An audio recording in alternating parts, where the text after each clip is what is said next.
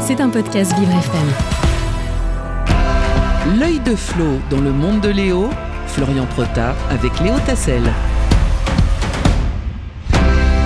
Bien qu'il ressemble à David Beckham avec sa coupe de cheveux, c'est son œil qu'il utilise pour nous rapporter chaque jour euh, le meilleur de l'actualité. Aujourd'hui, Florian Protas s'intéresse aux Jeux euh, paralympiques. Et oui, nous sommes à euh, moins 500 des Jeux paralympiques de Paris. ce sera plus de 4000 athlètes qui seront au rendez-vous pour l'événement. Mais alors, une question se pose, celui de l'accessibilité pour les personnes en situation de handicap. Bonjour Florian.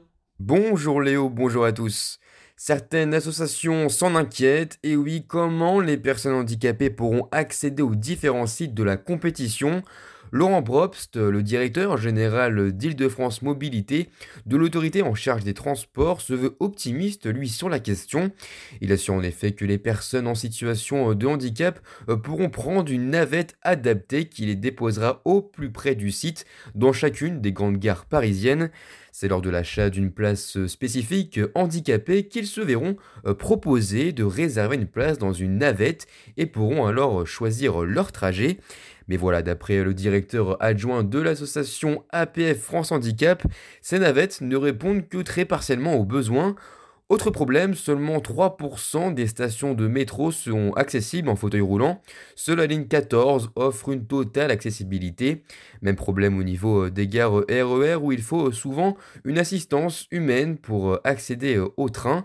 Et les bus, eux, ne peuvent pas accueillir plus de deux fauteuils et des Jeux paralympiques qui doivent donc permettre de faire évoluer ces problèmes d'accessibilité dans la capitale, Florian. C'est en tout cas euh, le souhait hein, de la présidente du comité paralympique et sportif, Marie-Amélie Le Fur.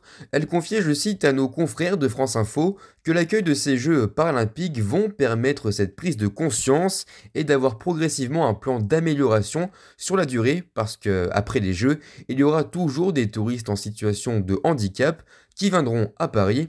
Une prise de conscience nécessaire alors que près de 350 000 personnes en situation de handicap seront accueillies à Paris pour les Jeux olympiques et paralympiques de 2024. Et pourtant, la ville de Paris travaille depuis plusieurs mois pour améliorer cette accessibilité, Florian. Alors oui, on peut pas dire non plus euh, qu'elle ne fait rien. La ville s'engage en effet à abaisser les trottoirs, sonoriser les feux de circulation ou encore le déploiement de solutions de guidage pour les personnes malvoyantes. Des aménagements euh, qui doivent normalement être faits avant les Jeux. Et depuis novembre dernier, des experts en accessibilité euh, composés de membres de cinq associations spécialistes du handicap, mais aussi euh, de l'Office du tourisme de Paris, de Paris 2024 et d'agences de production d'événements se réunissent une fois par mois pour améliorer l'expérience des spectateurs et des visiteurs en situation de handicap. Les Jeux paralympiques de Paris commenceront le 28 août 2024. C'était un podcast Vivre FM. Si vous avez apprécié ce programme, n'hésitez pas à vous abonner.